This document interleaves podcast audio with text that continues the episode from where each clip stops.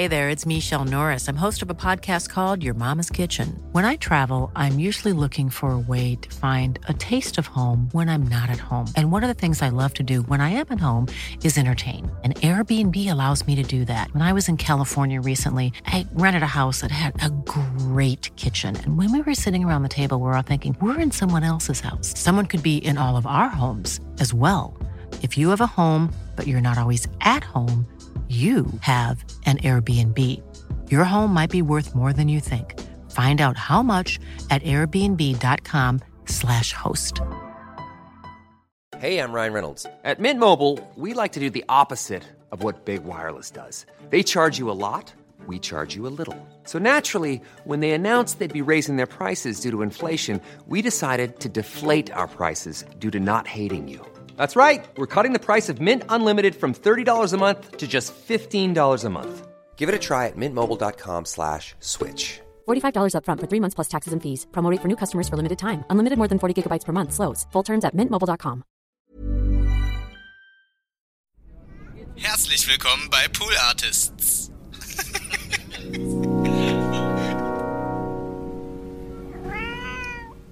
TikTok ist ja der neue Scheiß. Für Deswegen Musik. muss auch der Refrain am Anfang kommen, damit es genau. TikTokable ist. Genau, TikTokable, genau. Ja, da- okay, das würde ich niemals in meinem Leben machen, dass ich einen Song wegen TikTok umschreibe.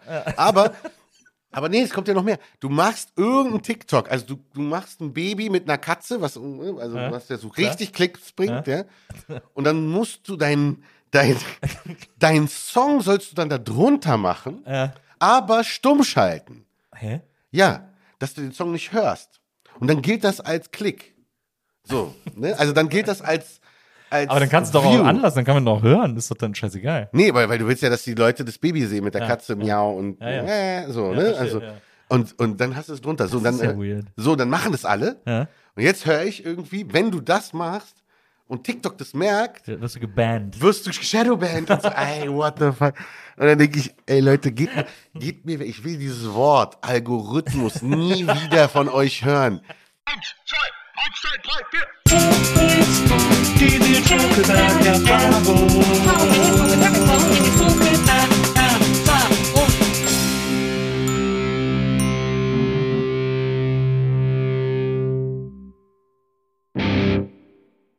Hallo, liebe ZuhörerInnen. Herzlich willkommen zu einer neuen Folge der Nils Bruckeberg-Erfahrung. Schön, dass ihr alle dabei seid. Und äh, schön ist auch, dass mein Gast heute hier ist. Wir haben es schon äh, ein paar Mal versucht und dann ist immer wieder was dazwischen gekommen. Und ich freue mich so sehr, dass es heute endlich geklappt hat. Er ist ein äh, fantastischer Musiker, er ist ein Berliner Jung.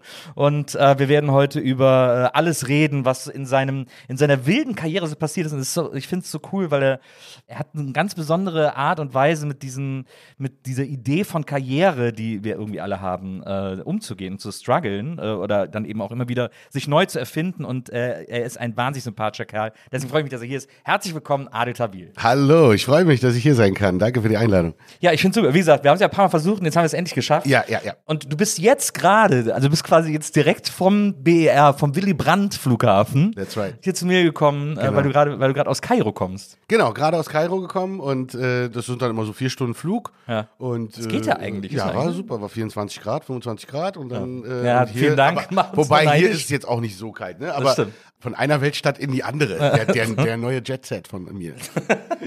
Im Januar ist es wirklich das Beste, was man machen kann, äh, irgendwie nach Ägypten Ja, zu fliegen oder ja so. da ist ja Familie auch und Ja. wir renovieren da auch gerade und so. Und da muss man dann auch immer da sein. Und dann war ich jetzt nur ein paar Tage, eine Woche, also wirklich direkt nach Silvester los Ja. und so. Ja. Kennst du dich in Kairo super aus? Also wenn ich jetzt nach Kairo fliegen würde, könntest du sagen, ja, du musst unbedingt da in den und den Laden gehen. Und, also du bist schon so ein bisschen local da? Ich bin jetzt nicht wie ein wirklich waschechter Ägypter, Ja. der dort geboren ist. Ja. Da muss man schon, ne, also man sagt immer so, die sind auch ziemlich frech, also so im Sinne von, ne, Ja. sehr sympathische Menschen und, und wirklich, ich fühle mich da auch wirklich auch teilweise zu Hause, ne, aber es ist natürlich schon was anderes in Berlin. Ich bin Berliner, da, da kenne ich mich wirklich aus Mhm. und da kann mir auch keiner was vormachen. In Ägypten wäre es schon so, ne, also ich kenne schon ein paar gute Läden und weiß, welche Ecken man äh, auf jeden Fall mal se gesehen haben muss. Da kann ich auch schnell über den Tisch gezogen werden, um es mal so zu sagen. Ne? Also ist schon eine andere Nummer. Das ist ja meine große Angst, dass ich immer so, äh, und das betrifft nicht nur Ägypten, sondern fast äh, jedes zweite Land auf der Welt, ich bin wahnsinnig schlecht im Verhandeln. Ich hasse zu handeln. genau. Ich kann das gar nicht. Sehr gutes Beispiel. Ja, also, und das ist aber, es gibt ja so Länder, wo das quasi erwartet wird, dass man handelt. Genau, es wird erwartet und wenn du es nicht machst, dann denken die wirklich, okay, der Typ ist, ist äh, also, Ein Idiot. ist ein wirklich ein Idiot. Also ein echter, ein echter, kein Spaß-Idiot, ein richtiger Idiot. Du, du musst, die, die erwarten schon, dass du ein bisschen mit denen, aber da kommt wieder diese Ident- Identitätsgeschichte, ne? Wenn du das dann machen würdest, ja, so, wo man jetzt so auch äußerlich sieht, okay, ah, der müsste Europäer sein und verhandelst. So, dann ist, dann macht er sich einen Spaß draus und dann kann man auch so ein bisschen, ne? Und irgendwann einigt man sich. Bei mir fängt das auch so an, erstmal, erstmal sehr auf lustig. dann wird's aber auch ganz schnell ernst, weil er dann sagt, du bist doch in Europa, du, du hast doch Geld, jetzt lass mich doch leben hier Ach, und mach doch nicht so einen Scheiß. Ne? Also äh, so und dann ist man in so einer Situation, okay, ja, hier ist, okay, ich, ich, ich will gar nicht verhandeln, du wolltest verhandeln. Ja, so.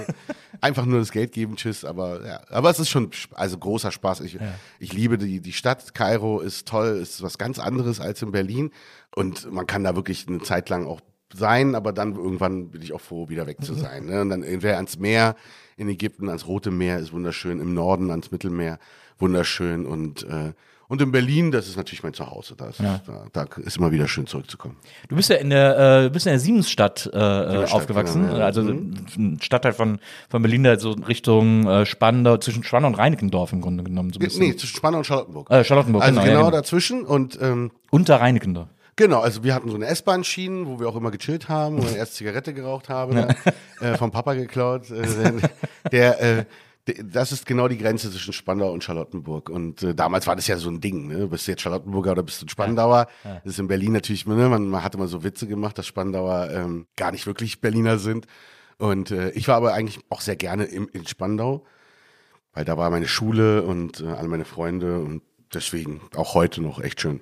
Die Viertel sind ja in Berlin eh immer so ein bisschen identitätsstiftend. Also auch Genau. in Kreuzberg, entweder ist man 36er oder man ist halt so Bergmann-Kiez, das ist dann so Anfänger-Kreuzberg sozusagen. Also es ist sehr wichtig für BerlinerInnen, äh, wo man genau äh, aus Ja. der Stadt herkommt. Absolut. Und das Ding in Berliner, an, bei Berlin ist natürlich, dass ich habe das mal so mit dem Ruhrpott so ein bisschen verglichen, wo du dann ja. auch hast, so Essen, Bochum, Das so Duisburg, ineinander ne? über, ne. nur dass es eben zusammengewachsen ist. Ne? Aber der, der Steglitzer, der ist halt, das sieht man bei den Rappern besonders. Ne? Da hat sich das dann so als erstes so ganz doll durchgesetzt. So, ey, boah, ich bin hier aus Steglitz, ich bin Kreuzberger, ich komme aus Wedding, der andere, ich bin Spandauer, ich bin Tempelhofer. Also das ist dann, und du hast natürlich deine Zentren. Jeder Bezirk hat eben sein Zentrum, also da, wo du als Jugendlicher chillst, wo du, hat wahrscheinlich auch den einen oder anderen Club, äh, die, äh, die Restaurants und so und, äh, und eigentlich ist es für einen Berliner sehr ungewöhnlich, seinen Kiez zu verlassen. Ja. Das mag der nicht so. Das stimmt. Und das ist krass, weil ich, meine Frau ist ja auch Berlinerin, zum Beispiel, die ist hier in Prenzlauer Berg aufgewachsen. Und was ich so krass finde ist, und das fällt mir bei fast allen Berlinern und Berlinerinnen auf, die ich kenne, sobald die auch aus ihrem Viertel rauskommen, sind die lost. Dann wissen die, ob Genau. ich, was ist das hier, wo bin ich, keine Ahnung, was Ja. ist hier, Kudamm kann sein, habe ich schon mal gehört und so. Genau, genau, genau. Ja, ja, ja. Also es ist, es ist, genau, also du bist einfach in deinem, in deiner Bubble und da fühlst du dich auch wohl und das war, wenn ich mich jetzt erinnere an meine Jugend, auch so. Also es war, also für uns war natürlich, also wir haben den Kudamm geliebt, ne? Ja. Also das war immer so. im- Mini-City, äh, genau, in Mini City. Europa, yeah, ja. Mini City. Oh, du kennst die Mini City. Beste. Da waren die Schuhe, die Jordans, die Cappies, die Basketball-Shirts und so. Und, äh, und wenn wir Schule geschwänzt haben, dann sind wir halt zum Kudamm. Aber es war halt schon, schon immer eine Reise. So. Und zum Beispiel einer meiner besten Freunde, mit denen ich angefangen habe, ähm, Utena heißt der, mit dem habe ich angefangen, Musik zu machen. Mhm. Das waren so meine ersten Rap- und Gesang- und äh, Dance-Sachen. Der hat in Lichtenrade gewohnt. Also es ist Also quasi JWD. wirklich, also am a, komplett anderes Ende von Berlin. Und das war gefühlt immer eine Weltreise dahin. Ne? Also es war als als Kind ist es ja auch alles Zeit gar ganz anders, Ja, schon klar. ganz anders war. Und das war, das hast du jetzt nicht eben so gemacht. Na, ja, da war man so eine Stunde unterwegs oder so Genau, bestimmt. eine Ja, ja. Stunde unterwegs. Ja, das, ist schon, das, ist schon, das ist schon krass. Ja, ja. Ist schon sehr weit weg. Aber ähm, ja, also Minicity für die Nicht-Berliner Zuhörer äh, in, äh, das war so eine so eine Einkaufs super enge weirde Einkaufsgasse im Europacenter, im hinteren Genau. Teil des Europas, des Einkaufszentrums Europacenter. Und da gab's halt so Patches, also alles so für Jugendkultur. Genau, also gehört alles kaufen Iranern. irgendwie. Also es weiß doch der, da ist doch, und der Typ ist immer noch da, der Vater. Also ich kann, kann seinen Namen nicht, aber äh, der, die Söhne, also er hat glaube ich ein oder zwei Söhne, die arbeiten da auch, äh, die machen jetzt auch den Laden, aber der Vater ist immer noch da. Und der, der war wirklich da, wo ich, also es war die Zeit, wo wir da so Minnesota Vikings Jacke oder wenn ich dann ne, New York Yankees, also diese ganzen amerikanischen Baseball, Football, Eishockeymannschaften, hattest du halt auf dem T-Shirt oder auf dem Ding. Das war was ganz Besonderes. Das war so, das war unser damaliges so Fashion. So, Ja, das war das, ja, ja. das Ding, ne? Musstest du haben. Die erste Musik, die dich, also du hast zwar alles Mögliche an Musik gehört und so, die erste Musik, die dich so richtig äh, geflasht und äh, das klingt, das klingt schon wie so ein Boomer, der, der geflasht nicht ausspricht. Geflasht, es hat sie geflasht, Herr Tamil.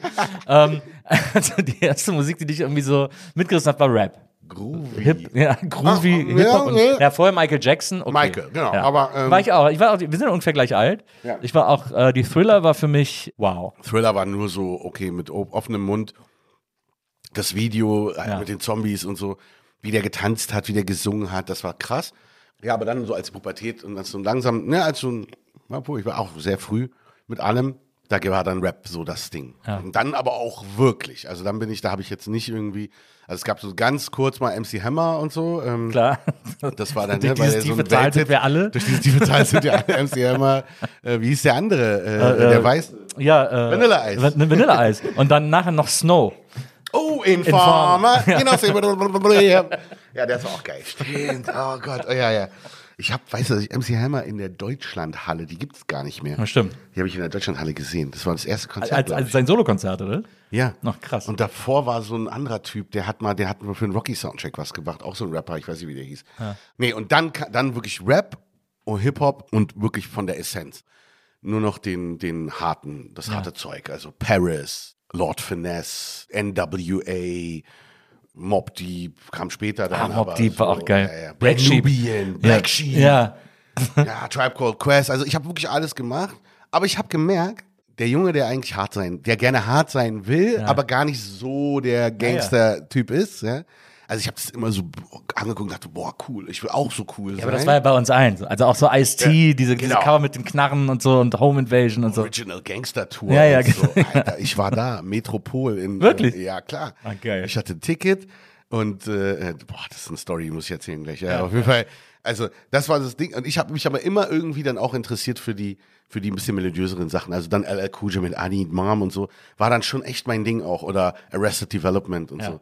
Das waren so Sachen. Aber zurück zu Ice T. Ey, wir sind am Metropol und ich bin gerade auch wirklich in dieser Stimmung, weil, weil mich regt es ein bisschen auf, dass die Leute so über Berlin jetzt, weil gerade was zu Silvester passiert ist Ja, und so und, ja, und auf einmal sagt man irgendwie, Berlin ist so eine, so eine, Ja, ey, es war Scheiße nie immer. anders. Also ich, Na, es war nie anders. Äh, klar gibt's Probleme, da muss man sich kümmern so, aber für uns war das ganz normal aufzuwachsen und eben auch diese Sachen zu erleben, ja, und ähm, zum Beispiel war eben dieses Ice-T-Konzert, ey, dann standst du da, wir waren zu dritt oder zu viert, dann kam aber eine Gruppe, da waren es zehn, waren größer, älter, dann sind die irgendwie, haben die uns umzingelt und dann hat der eine so sein Ticket danach, hat der andere ihm das weggezogen. Wirklich? Und dann, du gibst mir auch noch dein Ticket, so, und dann mussten halt zwei die Tickets abgeben, so, und dann, so, es ist halt so, so war das. Und das, das war halt die Zeit, die hat mich schon auch geprägt. Also es war natürlich Berlin at its best. Ja, So. ja. Und, da, und dann warst du aber auf dem Ice-T-Konzert. oder so. Also Ich du war bist, da, warst ja, einer ja. von den zwei, die rein konnten. Ich war da, ich war von, ich konnte rein, weil ich stand nämlich ein bisschen weiter weg und sehr gut. äh, konnte, konnte mich direkt, also ich habe es auch nicht rausgeholt, muss man auch Ja, dazu sagen. ja. Also es war klar, dass wir alle Bomberjacken an und so, ne? Ja, klar. Aber dass du jetzt nicht dein Damit du rumwedelst. Ja, ne? genau. Also da, weil da sind ein paar Jungs, die machen da keinen Spaß. Und äh, das war das Konzert im Übrigen, wo ähm, da war so eine so eine Balustrade oder so, so ein Gerüst, Ja. wo die da irgendwas gemacht haben. Ähm, ich glaube so renoviert oder so. Und äh, wie gesagt, das muss ja Mitte 90er gewesen Mhm. sein. Das ist dann umgefallen, weil, weil irgendwelche Idioten beim Konzert halt, ne, da war Hijack. Hijack, the, Hijack the Terrorist The Group. Terrorist oh mein Group. Gott. Ich Das liebe war die Hijack. Vorgruppe. Oh, die, Hijack war die Vorgruppe. Vorgruppe von Ice-T. Kam Alter. mit den Skimasken. Wie krass ist das denn? Ja, so unfassbar, Britcore, ne? dieses ganze Britcore-Zeug war Ja, auch so ja, krass, ey. Ja, Ja, ja. ja. Ja. Aber ja, gut, da haben sie wahrscheinlich dann dieses Gerüst irgendwie auch nicht so verankert oder so. Und Genau, fällt das einfach sofort um, wenn du dann Genau, und dann war das Konzert, glaube ich, auch vorbei. Also das, war, das ging dann ganz schnell. So. Ich war damals auf der Bad Tour von Michael Jackson im Müngersdorfer Stadion. Oh, echt jetzt? Ja. Das habe ich leider, also das ist wirklich etwas, was ich äh, bereue. Also was heißt bereuen? Wahrscheinlich meine Eltern hatten noch nicht das Geld ja, dafür, aber, ja. aber das wäre so geil gewesen. Wie Ja, das Bad war cool. Tour. Das war ja dann da, wo er dann wirklich so auf Peak so dieses untouchable ja. Superstar Ah, ja. Alien eigentlich. Total. Das ist schon super Da hat ja diese Gitarristin dabei, die äh, dann Dirty Diana gespielt hat Ja, und ja. dann haben ihre Haare geleuchtet, äh, wenn sie das Solo gespielt hat und so. Das hat, dann, Ja, hat, ja. dann, hat, dann, hat sie dann auf die Bühne gezaubert und so. Das Ja. war, war ein super Er Konzert. hat halt viele Sachen gemacht, die, wo du heute sagen würdest, okay, kann man nicht bringen Ja, auf der Bühne. Cringe, leichter, leichter cringe, genau. Aber es war mega cool. Es war damals so, ey, okay, Ja. nee, geil. Das ist Ja, aber das Ice-T-Konzert ist natürlich Hijack, ey. Das ist ja echt Hijack, krass. the Terrorist Group. Oh, oh, oh, oh, the Terrorist Group. All Units to Brixton, All Units to Brixton. Ah, krass. Also das einzige Ice-T-Konzert war nicht von Ice-T, aber ich war auf der ersten Buddy Count Tour. Echt jetzt? Ja, das Oh. war krass. Da waren, glaube ich, sogar Fresh Family als Vorband, Ja. alles täuscht. Ja, geil. In Düsseldorf, in der Philipshalle. Äh, das war echt Hammer. Ja, mega. Hätte ich auch gerne gesehen, habe ich nicht gemacht. Äh, da musste ich mich ein bisschen dran gewöhnen. Also ich habe Ja. ich habe früh gemerkt, dass Hip-Hop mir Spaß macht, aber bei mir war das auch dieses, wirklich dieses Culture-Ding. Also ähm, Ja. Mhm. ich habe hier im Wildstyle-Shop abgehangen, weißt du, in Spandau, der, der äh, von Ben. Das ist halt so ein, so ein Graffiti-Breakdance-Shop, wo du wirklich alles kriegst. Also dieses ganze, dieses, diese Kombi mit, mit Sprühen, Breakdancen, Rappen oder DJ auflegen. Also Hip-Hop quasi, die Hip-Hop, Hip-Hop-Kultur. genau, Ja, diese, genau. wirklich diese Kultur, aber auch wirklich den Spirit dahinter, natürlich auch möglichst fernhalten von Schlägereien und, und äh, ne, also macht das unter euch aus im Battle, so hat mich immer inspiriert und das, aber ich habe dann irgendwann gemerkt, dass ich musikalisch meine Fühler schon so ein bisschen ausstrecken möchte. Das fing dann an mit so Arrested Development, dann kam Pearl Jam und Nirvana und so, das war dann so, und dann habe ich so parallel eine eigene Band gehabt, äh, es war so eine Schulband. Ja. Lustigerweise waren das alles koreanischstämmige, ähm, also komplett zwei Brüder. Und der Ältere war halt der, der hat uns so ein bisschen mitgezogen, hat uns so, so hier Hawkwind und sowas gezeigt Ja. und so und sagte, hier, guck mal das und, und Pearl Jam. Und dann haben wir versucht, diese Songs nachzuspielen. Und da war zum Beispiel auch äh, äh, Rage Against the Machine und so.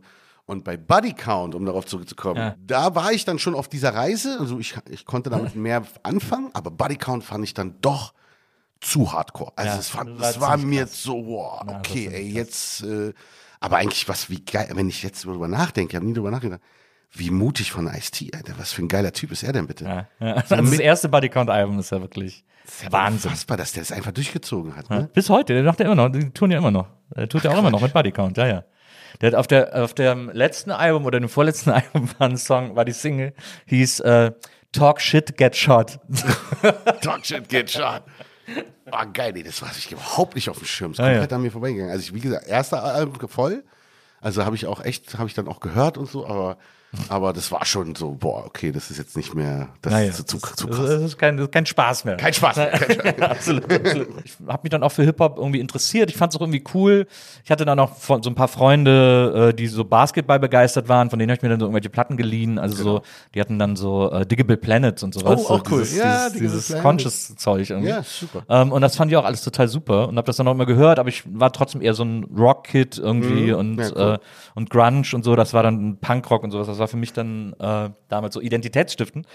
Aber ja, ich habe das alles auch so miterlebt, fand das irgendwie auch cool und fand das aber auch, yo, MTV Raps haben wir irgendwie alle geguckt und so Genau, und, und genau. fanden das irgendwie. Aufgezeichnet auf VHS Ja. und so eine Sachen, ne? Also, ich kenne Also- heute noch ein paar Leute, die zu mir noch sagen, so, ich habe die VHS alle noch äh, im Schrank Oh irgendwie. Gott, wie geil. Weil, weil das so ein kultureller Schatz ist eigentlich Ed, mittlerweile. wie hieß der denn? Ed Lover und so, ne? Genau, Ed Lover und Äh, Dr. Dre. Und Dr. Dre, ach stimmt, der hieß ja auch Dr. Dre.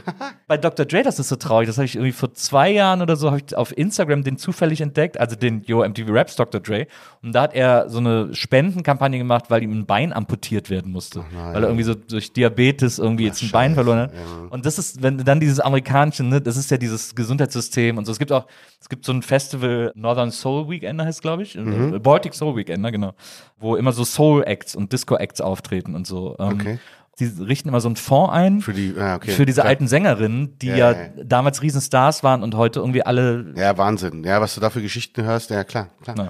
Ja, du bist halt da nicht so, also ich bin im Endeffekt also wirklich froh, dass wir hier die Künstlersozialkasse haben. Also es ist so ein Thema, wo du im Laufe, also wenn du jetzt dann erfolgreich bist irgendwann, also du kann Dann ich nervt's jedem, irgendwann, ne? nee, jeder, nein, also also ich bin kein Finanzjongleur, um es mal so zu sagen, ja, so ich bin Ich froh, dass nicht. da was da nicht. ist und, Ja. und ich meine Miete zahlen kann und meine Urlaube und so und dann ist gut so. Und äh, aber es ist zwangsläufig so, dass irgendwann jemand zu dir kommt und sagt, ey, bist du, du bist doch blöd, wenn du diese Künstlersozialkasse zahlst. Ja. Ne? Und dann lassen sich natürlich viele, die ja dann erfolgreich sind, wirklich darauf ein und treten dann da aus. Aber das ist genau falsch, weil das Absolut. ist ja genau dieser solidarische Gedanke. Total. ey, wenn du, ne, das haben, die haben dir damals geholfen oder wenn jemand halt, ne, so ein bisschen nischenmäßig unterwegs ist, weißt du, jetzt nicht so der Mainstream-Star, dann kann er trotzdem davon leben und auch später kriegt er halt seine Rente davon. Ne? Ja. Also, ist echt ein Thema so. Ja, na, finde ich auch. Finde ich auch den, den richtigen Gedanken. Ja. Man kann es ja auch zurückgeben, was man irgendwie, was man irgendwie gekriegt hat. ja. So, deswegen, das finde ich auch. So, jetzt ist also ähm, Adele in äh, Berlin, äh, ist durchs ganze Hip-Hop-Game gegangen, hat jetzt eine Coverband, eine Coverschülerband mit seinen Mhm. koreanischen Mitschülern. Und dann ist ja irgendwie schon wahrscheinlich relativ klar gewesen, dass du auf jeden Fall irgendwas mit Musik machen willst, auch wenn vielleicht noch nicht so klar war, wohin die Reise gehen soll. Aber dass Musik so eine Sache für dich ist, war da doch dann eigentlich schon für dich äh, klar, oder? Naja, also ich irgendwann Oder was wäre die Alternative gewesen? ist, ich war ein ganz guter Schüler so und äh, hätte ich nicht angefangen zu kiffen, dann wäre äh, wäre das auch mit der Schule dann deutlich besser gelaufen, dann hätte ich nicht so ein paar Ehrenrunden gedreht und so. Aber ich war auf dem Gymnasium und war echt ganz ganz gut und hatte auch Spaß dran. Also Jura hätte mich interessiert, äh, Medizin hätte mich interessiert, so. Also ich wollte schon das, wenn. Ja. Ne? Und ähm, aber man muss sagen, dass, dass so dieses ganze Umfeld in Berlin und dieses sehr jung war ich hier schon in der Szene. Also es gab so eine, so eine Art Hip-Hop-Szene. Äh, damals gab es die Harlequins, das waren so eine Berliner Rapper-Band. so. Also da gab es ja eigentlich nichts zu holen. Ne? Das ist ja generell bei, bei, bei Hip-Hop, ne? gerade in Deutschland zu der Zeit, also wenn du heute überlegst, ne, was, was die da irgendwie, was heute umgesetzt wird an, an Geld, damals war das ja nicht so. Damals war das ganz klar, du machst es aus ideologischen Gründen. Also einfach wirklich, das macht dich glücklich, das ist dein Ding du machst das so und äh, da siehst du keine Zukunft, aber es macht halt riesen Spaß so, ja und äh, Graffiti ja genauso. Bei Graffiti hast du ja auch nicht mal dann den Fame, also weil du musst ja aufpassen, dass die, niemand deinen Namen kennt, weil sonst stehen die, Pol äh, stehen, steht die Polizei vor der Tür, Haustür, ja. Und, äh, und das ist so das Ding, dass ich dann angefangen habe, ähm, Songs zu machen, so mit es gab so ein, so ein vom Berliner Senat das Hip-Hop-Mobil. Ja. Und das äh, Klingt das, erstmal richtig cool, muss man Richtig sagen. cool, ne? Das Hip-Hop-Mobil. Das war auch wirklich so ein Van mit so einem Hip-Hop-Graffiti drauf und so. Und dann sind die umgezogen, da waren die in der alten Feuerwache in Kreuzberg, ne? Also- Also da hinten da. Und, äh, und ähm, dann sind wir da hin und da konnten wir damals für 10 Mark, später waren es dann 20, konnten wir ein Demo machen. Ja. Da war ein DJ, der hieß DJ Cactus. Und mit dem haben wir dann so die ersten Sachen gemacht. So. Und dann kam irgendwann, ja, der, der äh, Senat gibt Geld. Wir machen das erste, eine erste Platte, eine richtige Vinyl. ja. Die hieß B-Town Flavor. Und ähm, So ein Sampler, oder? so ein Sampler, Ja, genau. ja. Was so Berlin so szenemäßig abgeht. Ja. Und du musst dir vorstellen, ich war 15 Jahre alt auf diesem Sampler drauf. Äh, wie hießen da Chillers? Guter Name. Ja, ähm, mit Kon Z. damals konnte man das Z noch? Ja, ja, hinten, klar, klar. Da, da Chillers mit Damals Z. ging es noch. Und äh, dann war DJ Desio drauf, der war ein Jahr Ah, ja. jünger als ich. Ja. Der war 14, muss man sich mal vorstellen. DJ Desio, 14 Jahre alt, hat schon gescratcht wie ein Weltmeister. Und dann waren eben diese Harlequins drauf, das war so das Zugpferd. Klar. Auf dem Cover, Gründer von, von Agro Berlin Speiche, Ja. sieht man nicht, aber ist Speiche auf so einem, auf so einem Berliner äh, Hochhausdach und macht so einen Breakdance-Move. Schwarz-Weiß-Cover. Und sind so zehn Bands oder so, SMC und so, alles so Jungs, die, die richtig underground waren. Und das kam 1994 raus. Und so, ich meine, und da waren wir, das war das erste Mal dann richtiges Tonstudio. Ja. Also richtig, mit Riesenmischpult und so Original. Dann eine eigene Vinyl in den Händen Ja, halten. Ja, ja. Es war legend. Und ab da war so, oh shit, das ist, das ist mein Ding, das will ich nochmal haben. Und äh, ja, und dann hat man so weiter probiert und dann ging nix. Und dann kam irgendwann diese Geschichte mit der Boyband. Kann man sich heute gar nicht mehr vorstellen, wie, ja, vor allem so ideologiegetrieben die Hip-Hop-Szenen in den einzelnen Städten früher waren. Also in den 90ern, Mitte der 90er. Äh, es gab auch in Köln eine Hip-Hop-Szene, von der heute kaum einer noch was weiß. So mit, äh, da waren die coolen Säue wahrscheinlich die größten. Coolen Säue, ja, klar. Genau, aber dann gab es noch so TCA Microphone Mafia, ähm, Ja. es gab das Gelbe vom Ei, Indeed, das Gelbe vom Ei. Geil. Und lauter so geile Acts, äh, die es heute alle nicht mehr gibt. Und das war auch nur so, waren auch nur so drei, vier Sommer oder so. Mhm. Weil natürlich dann diese erste Welle von deutschen Hip-Hop-Enklaven, die sind einmal so ein bisschen alle überschattet worden von äh, Stuttgart und Hamburg. Das waren die Genau. beiden Zentren in den 90ern für, für deutschsprachigen Rap. Rödelheim natürlich aber auch. Genau, War- Rödelheim ja. kam dann auch noch dazu, Ja, genau, haben dann so ein bisschen Bambule gemacht. Aber genau, Stuttgart und, und Hamburg, ja. Genau, und das und Berlin war ganz lange, da ging gar nichts. Total. Und Köln auch, war auch völlig uninteressant, also außerhalb Kölns für, für, für Rap und Hip-Hop. Und das finde ich so crazy, sich da diese einzelnen Szenen und Subkulturen, die sich dann immer um so ein paar Leute gerankt haben, irgendwie äh, sich nochmal anzugucken. Also nach wie vor gibt's ja immer noch das, das dieses Battle of the Year und so. Ne? Also gerade über Breakdance sind- waren alle doch schon besser Mhm. Ja. vernetzt. Ja. Ich habe dann irgendwann das Angebot bekommen von äh, DJ Groove bei Jam FM auf der Tour mit dabei zu sein. Ja. Das war zum Beispiel so. Als Sänger oder als. Genau, ich habe dann, ne, ich habe es anders gemacht. Ich, also da Hast du, merkst eigentlich, hast du nicht auch gebreakt? Habe ich auch mal gelesen, dass du Breakdance habe ich auch, ja, aber da war ich auch nicht so gut. Also das waren so die Dinger, ne? Also ich war so ein paar Sachen, sprühen war ich auch nicht so gut, mein Bruder war viel besser. Man musste halt alles mal ausprobieren, Na klar, das ist ja klar ja. so, ne?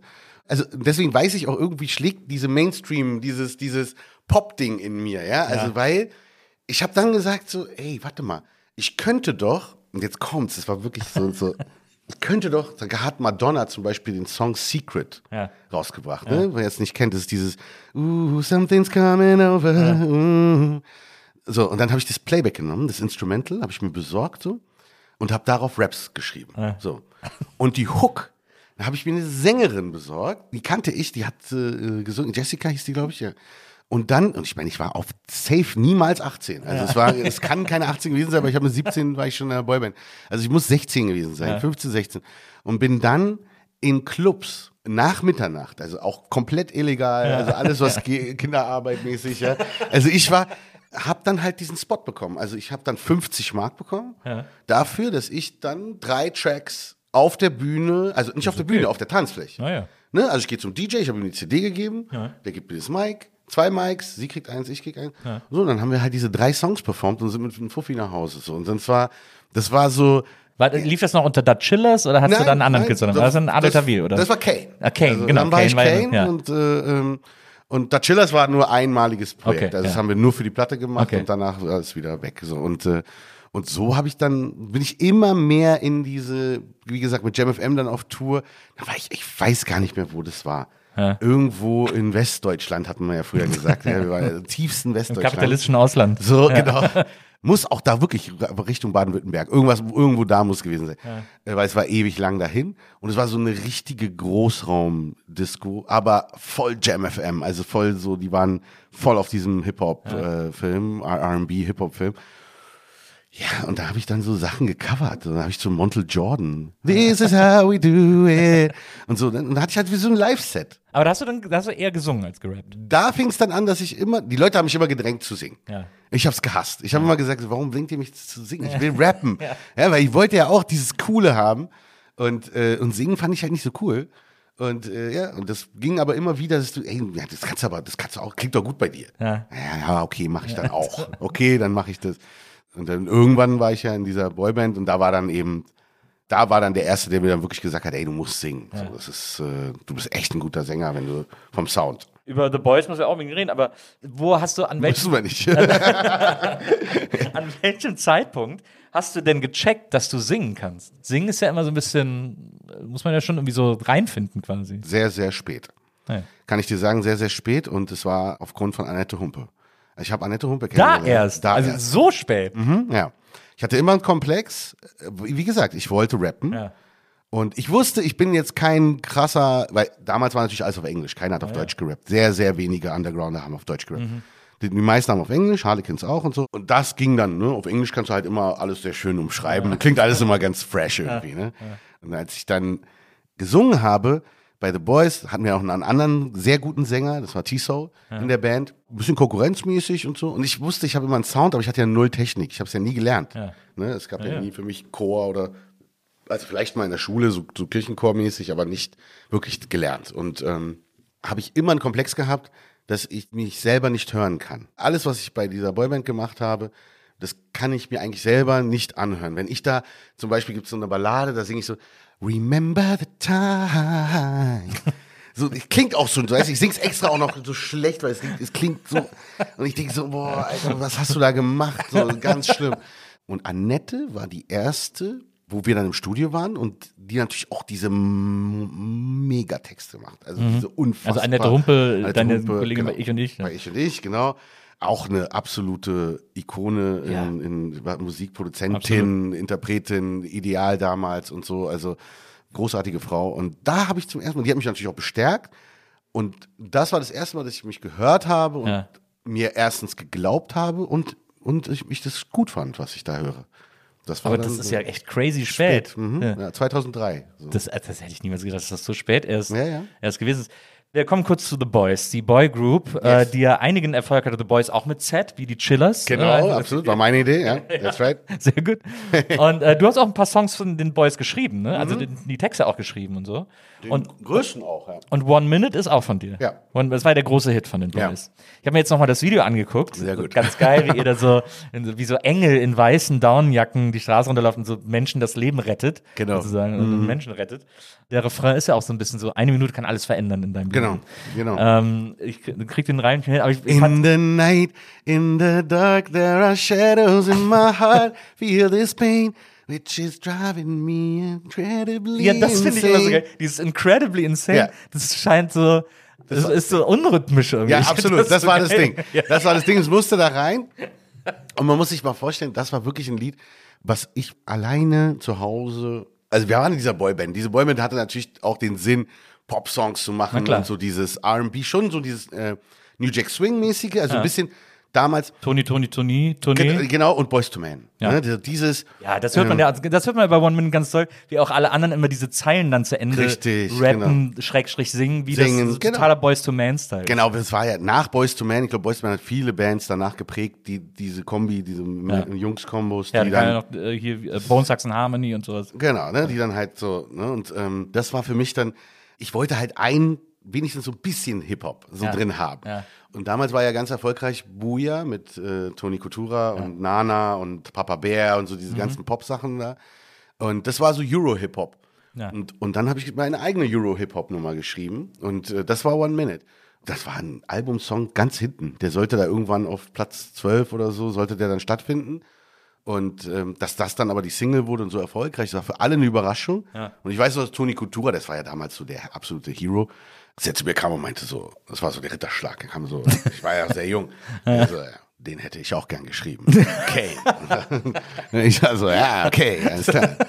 Und äh, naja, das war auf jeden Fall sehr äh, eine wilde Zeit. So. Das, und dann haben wir uns, dann waren wir in Anführungsstrichen so die coole Boyband. Aber Ja. wir waren nicht so cool, dass wir es zu dir geschafft haben. Wir waren äh, Äh, so, so Viva, das war jetzt so Viva-Zeit. Genau, ja, genau. Ja, Aber ja. du warst ja dann auch wirklich für die Alternative. Äh, Ja, aber ich- das ist schon so- für die, für die, für die, in die, in die Na klar, Sachen, die geil ja klar. Aber es, es ist so lustig, weil ich äh, habe die ganze Zeit, ich äh, versuche mich an die Viva-Zeit zu erinnern, wo ich, äh, müssen wir ehrlicherweise nur sagen, die ein oder andere Erinnerungslücke habe, ähm, die an die Zeit, Wir an alle. die Zeit damals. Wir alle, ähm, ja. Und ich kann mich, aber ich konnte mich nicht daran erinnern, an One Minute konnte ich mich erinnern, an den Song Ja, konnte ja. ich mich erinnern, aber ich konnte mich jetzt nicht erinnern, euch am Sender getroffen zu haben oder irgendwie auf, auf einer Ich Veranstaltung glaube, ich habe dich mal, doch, haben. doch, ich glaube, ich habe dich mal gesehen, nee, getroffen, nicht, also nicht mal Ja. Hallo, aber äh, ich weiß, dass ich dich irgendwann mal so durch die Gegend gegangen oder so. Ja. Was habe ich dich, glaube ich, mal gesehen. Ah, ja. so, und, äh, aber für uns waren halt die anderen zuständig. Das waren halt eben, ne, das war halt so richtig dieses 100% Pop und äh, ich war da ganz pragmatisch, ne, weil ich war dann wirklich so, mich hat das angezeckt. Ich habe Bock gehabt. Ich hatte Bock, auch kreativ zu sein, die Sachen zu machen, Mhm. meine Sachen zu machen, aber auch irgendwie in dieses Game zu kommen. Ja? Mhm. Da ist auch, spielt natürlich auch ein bisschen diese Rolle so, ey, du bist hier irgendwie, ähm, hast eine andere Herkunft, bist hier in diesem Land, weißt nicht, ne, so bist hier geboren, aber irgendwie gehörst du nicht dazu. Ich musste da irgendwie rein. Und, und The Boys war die eine willkommene Gelegenheit, das, das zu machen und diesen Schritt reinzumachen. Und ich wusste, die verarschen mich. Ich wusste auch, die Produzenten, die nehmen sich viel zu viel und, die, und so weiter und so fort, was nicht alles so passiert. Aber es war, ich habe es dann wie Lehrjahre gesehen. So, Ich war dann wirklich so, okay. Und genau so war es. Das war von 96 bis 99. Und dann habe ich all das Geld. Popstar-Ausbildung. Die Popstar-Ausbildung, so, genau. Dann habe ich alles Geld zusammengenommen und habe ein äh, Tonstudio gebaut. So, ne? Haben wir einen Vertrag, Vertrag, Verlagsvertrag unterschrieben, noch ein bisschen Geld abgeholt und dann haben wir da so ein, so ein Studio in, in Reinickendorf gebaut. Ja. So, das Und da ist dann Tanju immer hingekommen, um. Äh, Tanju? Äh, ja. Ah, okay, ja, stimmt. Flavor 51 aus Reinickendorf. Ah, okay. nee, der war nie da. Oder, obwohl, der ich glaube, der war später da. Ich hatte immer ein paar Hip-Hop-Jungs da. Die Liebe, die Liebe, das sind große Jungs heute, ne? Also zum Beispiel äh, Bizarre äh, von STP, Mhm. ein, einer der Protagonisten, Vincent. Klassenkamerad von meiner Schwester auf der, auf Ja. der Spandau im Gymnasium. Ja. Die waren dann bei mir schon ganz früh in, im Studio, weil ich hatte immer so dieses Ding, okay, junge Leute äh, fördern, ähm, auch, auch so die Chance geben, gerade was Hip-Hop angeht. Also, und es hat dann auch immer zeitlich gepasst. Weil wir haben mit Annette dann gearbeitet, für ich und ich, tagsüber. Und äh, so gegen 18, 19 Uhr kamen die Rapper. Und die haben dann, dann bist du morgens um 11 reingekommen, dann hat schon nach Gras gerochen und so. Dann sind die, haben die dich angeguckt und gesagt, okay, alles klar, gute Nacht, wir gehen. Das war immer so Klinke in die Hand geben. Glaubst du, dass du, äh, wenn es das damals schon gegeben hätte, äh, dass du dann nach Mannheim äh, gegangen wärst? An die, an die Popakademie? Ich kann es dir nicht sagen. Ich, ich glaube, ich könnte sein, dass ich es gemacht hätte. Ich muss sagen, dass das, ähm, dass ich äh, hier ja auch kurz davor war, zur SAE zu gehen. Das ist so eine so eine Toningenieursschule, ähm, die auch damals schon sehr sehr bekannt war in Berlin. Da konntest du äh, auch deutschlandweit, glaube ich, kannst du da. Ne, die haben auch alles da, Ton, komplett Studios. Und ich hatte aber Glück, dass ich einen jungen Typen hatte, Sebastian Kirchner. Der wirklich auch noch mal so drei Jahre, vier Jahre jünger als ich und, und der ist tierischer Computer-Nerd und beste Kombi, super Gitarrist und super Pianist. Jackpot. Jackpot. Ja, und der Typ, und der war halt so auch so 16. So, und, äh, und dann hatte ich den bei mir und, und der war bei der SAE Ah, ja. und der ist da ab rausgegangen, weil er meinte, ey, die, die bringen mir da nichts bei, was ich nicht schon weiß. Weil, der, weil der alles Logic und so, Ja. das Musikprogramm, das hat er alles drauf gehabt. Der hat mir eigentlich gezeigt, nee, also einfach machen. So, ne? Also ich weiß nicht, ob ich, aber ja, hätte sein können, dass ich zur Pop Akademie gehe. So, ich weiß nicht. Hinterher weiß man sowieso nicht. Es gibt ja mittlerweile gibt's ja eine äh, K-Pop-Band, die The Boys heißt, auch mit Z. Ich weiß, ja, leider. Ähm, insofern. Wenn ich die googeln will, Ja. ne, um, mal, um mal so ein peinliches Foto zu zeigen mit bei denen. blondierten Haaren und so, äh, dann, dann kommen erstmal so Massen an K-Pop äh, äh, The Boys. Äh, aber irgendwann, irgendwann findest du es. Und ich habe zum Glück die YouTube-Links. Also da siehst du dann die ganzen alten Videos, aber voll schlechte Qualität. Was war so der größte äh, Auftritt, den ihr hattet mit The Boys? Ja, Bravo Super Show, Viva, äh, nee, äh, Dings natürlich, auch Echo. Naja. Äh, wer, wer sich noch an erinnern kann, wer kann sie, wer hat sie nicht vergessen? Äh, Tic Tac Toe Ja. war ja eine, auch so eine so eine riesen Pop-Band, Girls-Band, ja, so freche Girls, die gerappt haben. Und dann gab's ja diese legendäre äh, Pressekonferenz, wo die Mhm. sich gestritten haben. So, äh, das war ja voll das Viva-Ding, das Viva-Zeitalter, ne? So und dann hat äh, war halt der Riesenstreit und danach war er der Echo. Und zwar das ist der Echo 98. Ah ja, okay. Und War der noch in Hamburg, glaube ich, ne? Genau, der war in Hamburg in diesem, diesem Kongress. ICC da, genau, ja, ja.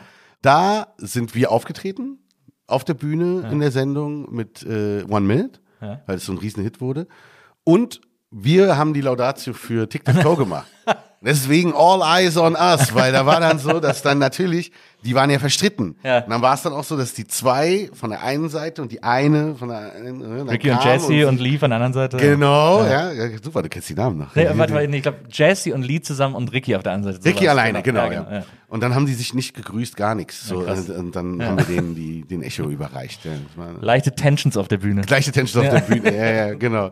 Ich, ich habe übrigens mal auf dem Echo Toni Coutura getroffen, fällt mir gerade ein, Äh, und hatte dem dann gesagt, weil ich wirklich, ich hatte ihn ja bei Viva damals auch schon tausendmal getroffen und ich hatte ein paar Nächte vorher von dem geträumt und habe ihm das dann erzählt, weil in diesem Traum habe ich ihn so, laufe ich so die Straße lang und treffe so Toni Coutura und sagte, hey Nils, komm, steig ein, ich habe mir ein neues Auto gekauft, ich will dir das mal zeigen und so. Ich so, ja, okay, alles klar, dann bin ich so eingestiegen in das Auto und dann sind wir so durch Hamburg gefahren, der hat so, ist so actionmäßig dann so über so Schanzen gesprungen und so und hat so Stunts mit dem Auto gemacht Ja, und klar. ich dann so, okay, Natürlich wow. passt. Naja, genau, er fand das so voll cool. Und das habe ich ihm so erzählt, diesen Traum, und er sagte mir, was war das für ein Auto? Und ich kenne mich mit Autos nicht aus. Dann habe ich ihm das so beschrieben, ja, es sah so und so aus, die und die Farbe und so bla bla bla. Und ich so, ey, das ist mein Traumauto, das habe ich mir letzte Woche gekauft.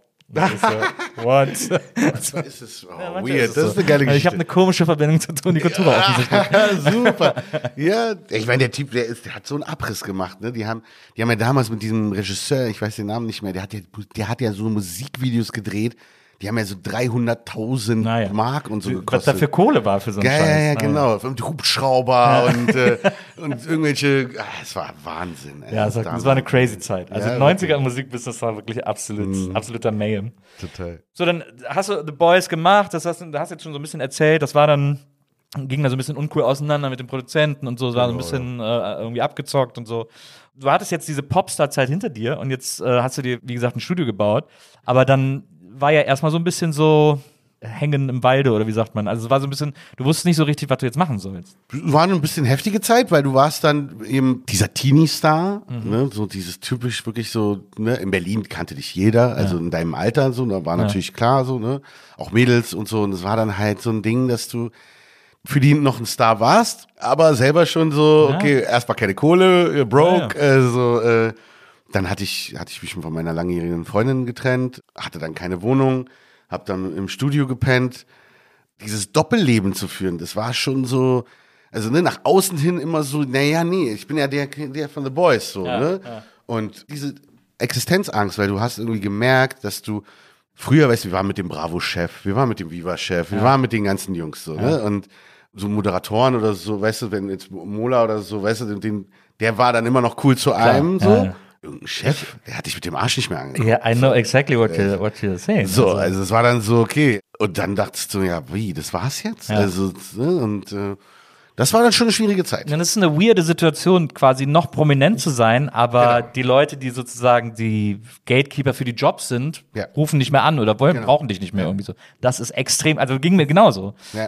äh, nach der, Ja, nach der Viva-Zeit und DSF-Zeiten so. Und das ist super, super weird. Da kommt man in, in solche Existenznöte Genau. äh, Nöte irgendwie. Ja, Äh, genau. Ja, und das versucht man dann natürlich mit ne, ein bisschen mehr Alkohol, ein bisschen mehr dies und das zu kompensieren. Also es war dann wirklich eine dunkle Zeit. Also trotzdem habe ich viel Musik gemacht. Also es war dann so ähm, viel gefeiert, viel Mucke gemacht. Und äh, gerade Wochenende. Wochenende war immer klar, okay, wir gehen los, wir sind irgendwo. Da habe ich mir das dann wieder geholt. Ja? Da, weil ja klar, wenn ich dann in irgendeinen so einen Berliner Club gegangen bin, dann war ich ja trotzdem Kane von the Boys. So, Ja, ja. Ne? Und äh, und dann war ich wieder im Studio, da war, war ich irgendwie dann, ja, irgendwie ke keiner ruft an, wir versuchen irgendwie Aufträge zu kriegen und so.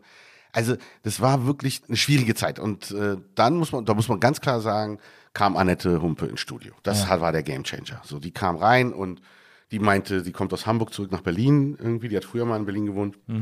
Sie braucht neue Jungs, äh, mit denen sie arbeiten kann.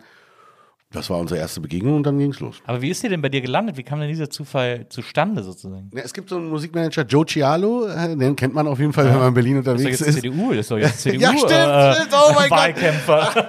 Oh, stimmt, der war mit Laschet. Der war im Laschets Kompetenzteam. Ja, genau. Oh mein Gott, ja, Joe, Alter. Liebe, Liebe geht raus, du bist der Beste. Äh, ist auch so geil, weil er ist einfach auch so, also, also so richtig black und einfach diese, diese, dieses Lächeln und so. Und dann ist CDU. Ich, ich dachte auch so, okay, alles klar, geil.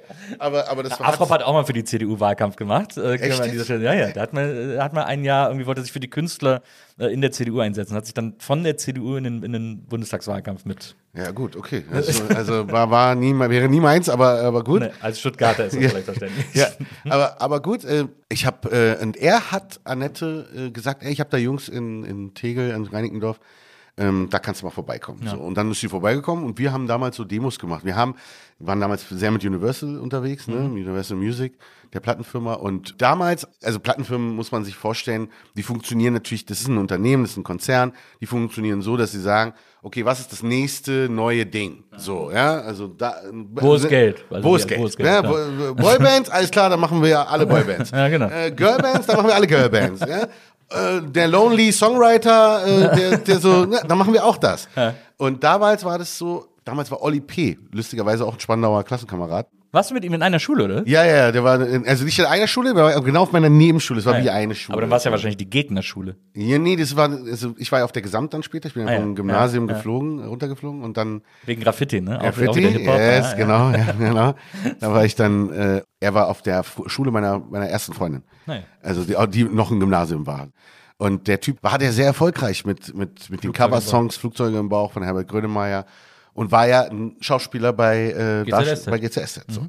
Und da haben dann die Plattenfirmen gecheckt, warte mal, bevor wir jetzt irgendwie Geld investieren in Leute, die kein Arsch kennt, nehmen wir doch ihn äh, oder sie, die schon irgendwo was spielt, Ja. schon bekannt ist, schaut mal, ob die singen kann.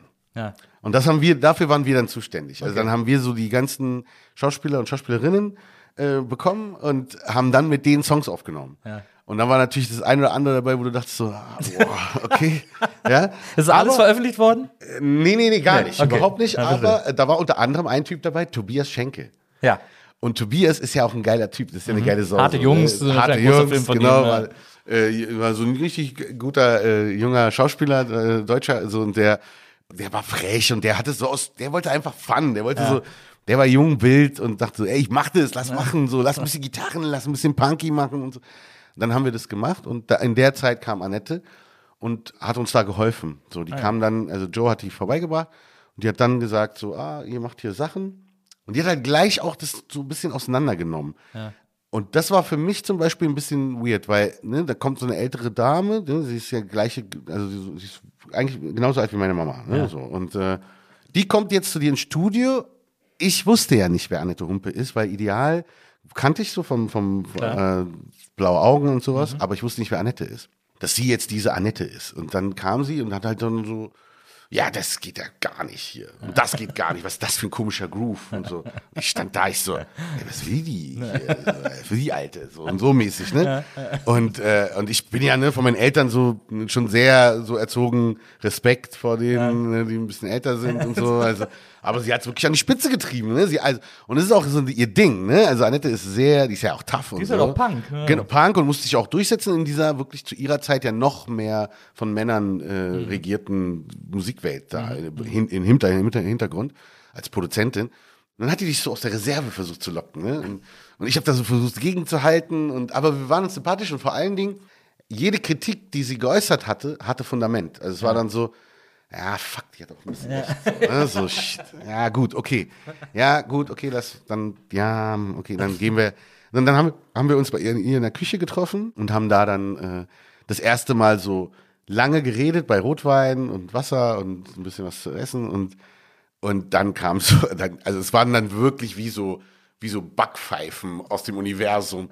Weil da war so, ja, die Prinzen habe ich alles gemacht. Puff. Dann kam so die nächste, Rio Reiser habe ich gemacht. Puff. Lucy Electric habe ich gemacht, weil ich Mädchen bin. Gearbeitet mit Falco, gearbeitet mit Udo Lindenberg, gearbeitet mit, und du wurdest immer, also ich, sah- ich saß da, ich so, oh shit, okay. Okay, okay, das ist ein richtiges Schwergewicht. So, und dann, äh, ja, und dann haben wir einfach Songs, Songs gemacht. Und das daraus wurde dann ich und ich. Es war aber nicht geplant. Hieß, sollte ja zuerst Salamander heißen, habe ich gelesen. Äh, nicht Salamander, ähm, so ähnlich. Wie hieß das? Warte. Chamäleon. Ah, Chamäleon, ja. Chamäleon war der Name, die haben wir noch auf Tapes gehabt. Ja. Auf Kassetten. Da war noch so das White Tapes und da stand Chamäleon drauf. Und, äh, Aber da, ich glaube, damals hießen schon 250 Bands Chamäleon. Ja, genau. Das war auch so, genau so. Und wir hatten ein Lied, was Ich und Ich hieß. Und das fanden wir eigentlich ganz cool. So, weil sie, ich, äh, ich, ein Ich, so, und dann dachten wir Ich und Ich und Ja. so. Ihr habt drei Alben, glaube ich, gemacht. ne? Drei Alben. Ja. Wenn wir das dann sozusagen jetzt chronologisch ordnen, ne? Äh, bist du irgendwie so Siemensstädter, äh, Dude, irgendwie Hip-Hop-Dude, fängst du an, so mit, gehst zum Hip-Hop-Mobil der Stadt Berlin, Mhm. äh, machst da irgendwie deine erste Platte und dann arbeitest du dich da, fuchst dich da irgendwie so rein in diese ganze Geschichte und so, mit diesen, mit diesen Disco-Auftritten und landest dann bei einer Boygroup. Ja. Nicht das große Herzensprojekt, aber trotzdem Fame plötzlich und mal gucken, wie das so ist. Fame ne? und Spaß, großer genau, Spaß. Fame, Spaß, Ja. Popstar-Leben irgendwie. Popstar-Leben, genau. Best of 90s sozusagen. Genau.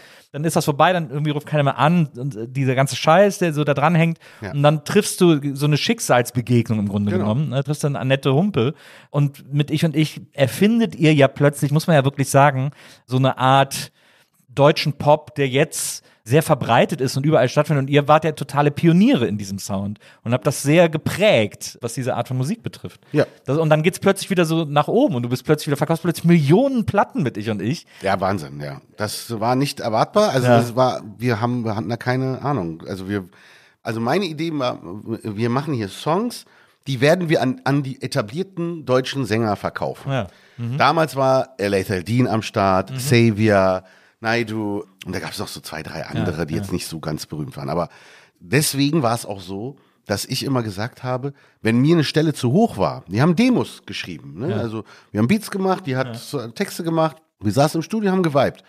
Wenn mir eine Stelle zu hoch war, habe ich gesagt, ey, das machst du besser, geh du rein. So, und dann ist sie rein. Und dann hatten wir dann so drei, vier, fünf Nummern, wo auch unsere Stimmen gleichzeitig kommen. Wir wollten natürlich das Demo. Am Ende geht's ja darum, dass demjenigen, dem Künstler, dem du das Demo vorspielst, Ja. ey, ist das vielleicht eine Nummer für dich? Ich krieg ja auch manchmal Nummern angeboten, so, ne?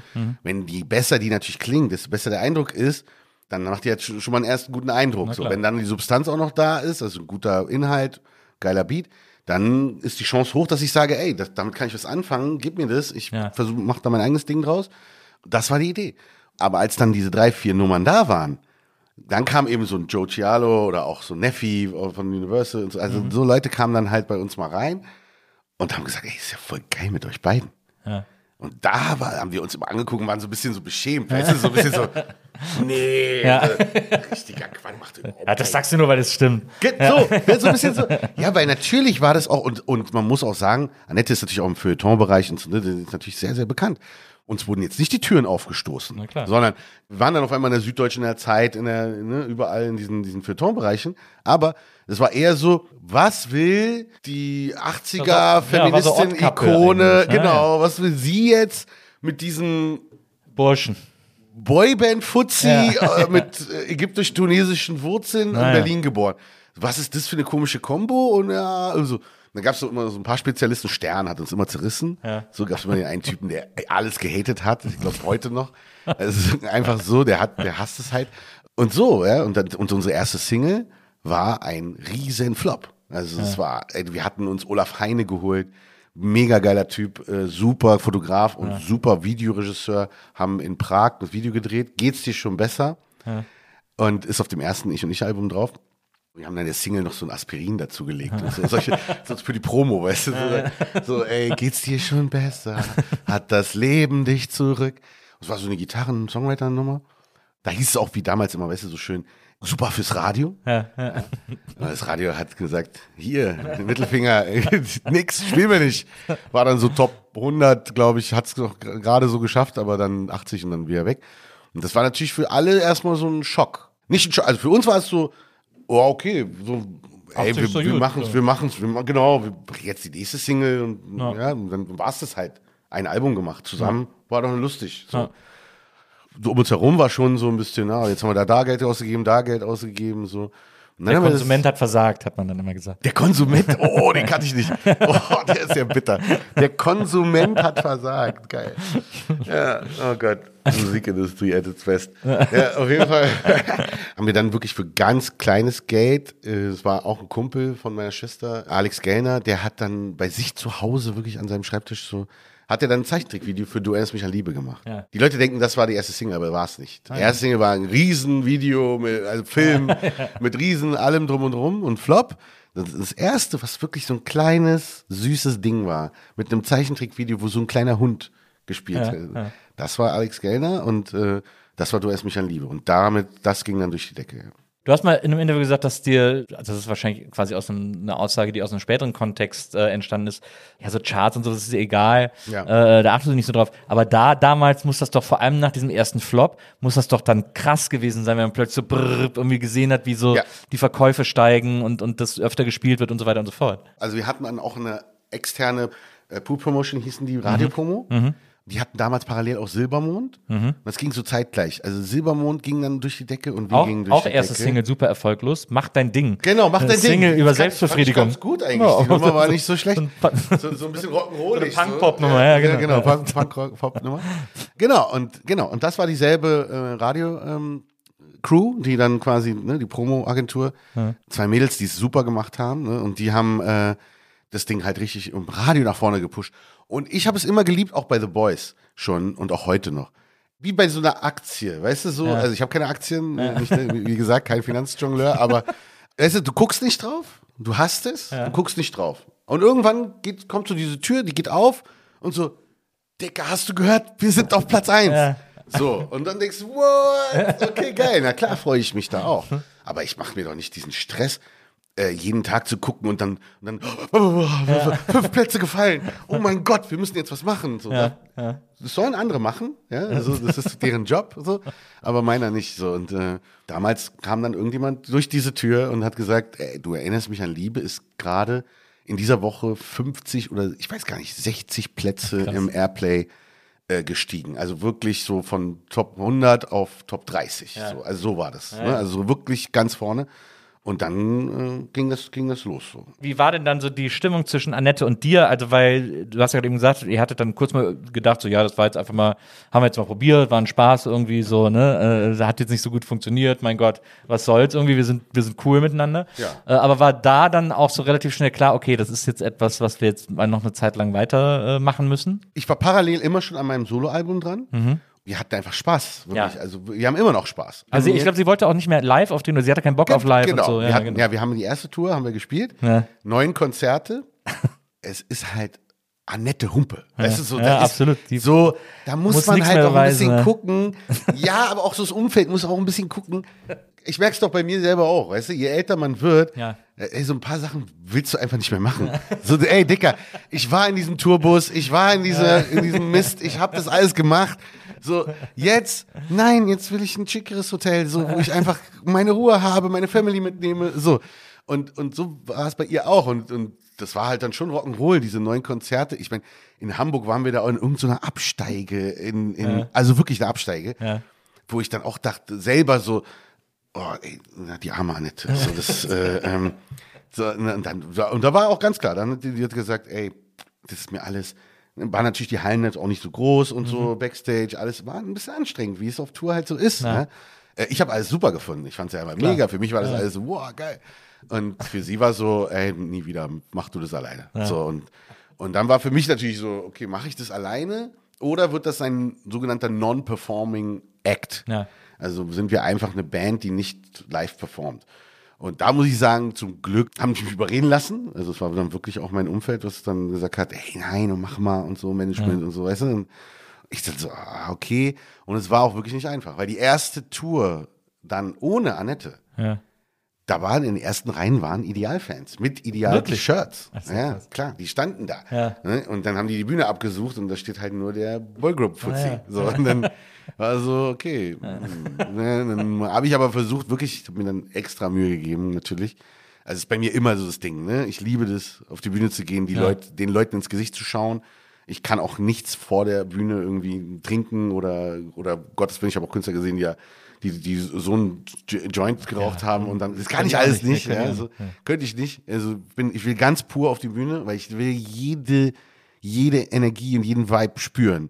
Und dann will ich die voll, bin ich voll mit den Leuten. So. Ja. ja. Diese Energie, die man hat, wenn man live spielen auf der Bühne hat, die verträgt sich auch, also auch für mich gar nicht gut mit einem anderen Zustand. Weil ich bin auch Ja. gerne breit und alles ist alles, alles wunderbar. Ich bin auch gern besoffen. Aber mit der ganz speziellen Form von Anspannung, die man auf der Bühne hat, passt das gar nicht zusammen. Ja, genau. Dann kommt man auf so einen ganz weirden Film irgendwie. Ja, so. und ich sag dir, also ich für mich habe so die Theorie äh, oder die Erkenntnis auch für mich bekommen, dass du entfernst dich vom Publikum. Ja, absolut, ja, ja. Und das machen dann natürlich auch Leute, weil nicht jeder findet es ja geil. Ja, Es gibt ja durchaus auch Leute, die so introvertiert sind und Mhm. es überhaupt nicht wollen. Und die müssen sich natürlich dann in irgendeiner Form ein bisschen abkapseln Mhm. Ja. mit irgendwelchen Substanzen und gehen dann auf die Bühne und machen ihr Ding. So. Ja. Meins war es nie, ich will dieses gemeinsame, wir, wir tauschen hier Energien aus und, äh, und da passt es auf jeden Fall nicht. Also es war für, und selbst ein Glas, also bei mir ist wirklich ein Glas Champagner oder sowas, vergiss es. So. Also es ist ja manchmal so, dass die mit so einem Säckchen kommen so, und dann denke ich, nee. Bist du sehr nervös, bevor du auftrittst? Bei mir ist, äußert sich das darin, äh, wenn ich äh, Lampenfieber habe, wenn ich irgendwie auf die Bühne muss, dann werde ich super müde. Denn ich könnte mich sofort hinlegen und schlafen. Ach, ich gähne dann andauernd und, Ja, ja. und werd, bis, ich, bis ich auf der Bühne bin. Ja, dann ist alles weg von jetzt auf gleich. Aber davor ist einfach so, leg mich hin, bitte. Ja, Irgendwie. richtig, aber das habe ich in der Doku gesehen. Äh, dieses Gähnen machen wir nicht nur, wenn wir müde sind, sondern weil das Gehirn wirklich Sauerstoff braucht und Ja. abgekühlt werden muss, weil du sehr, dann bist du sehr fokussiert. Ah, okay, verstehe. Bei mir ist es so, äh, wenn ich auf Tour bin, ich bin eigentlich nur im Bett. Also ich bin, ich mache kaum was. Nach der Show natürlich ein bisschen so mit der Band und so ein bisschen chillen und so. Aber ähm, ansonsten, also ich bin überhaupt nicht der Typ, der jetzt da, äh, bei die Band, ich wundere mich immer. Ja, die sind dann so, ja, wir laufen durch die Altstadt, wir gehen dahin, wir gehen dahin, so. Ich war heute da ein bisschen shoppen. Und ich so, hä? Äh, Nee, so ich, bin- ich mach, ich schlafe lange, ich esse ein bisschen was, leg mich wieder hin, also Mittagessen wieder hinlegen. Also ich bin eigentlich nur in diesem Modus, um dann alles zu geben, gerade wenn wir groß spielen und so. Und äh, ja, kann ich total verstehen. Also man, man muss da seine Kräfte auch irgendwie sammeln, um halt da zu sein. So, ne? Früher, also zu der Zeit, wo ich in diesen Clubs war und Ja. aufgetreten, meine ersten Auftritte, da habe ich mich safe immer übergeben, wenn ich ähm, bevor ich aufgetreten bin. Und das war wirklich schlimm, weil du musst dir vorstellen, das war so, du bist in der Disco, das war ja dann ein Club, weißt du, war, also wir sind in einem Club.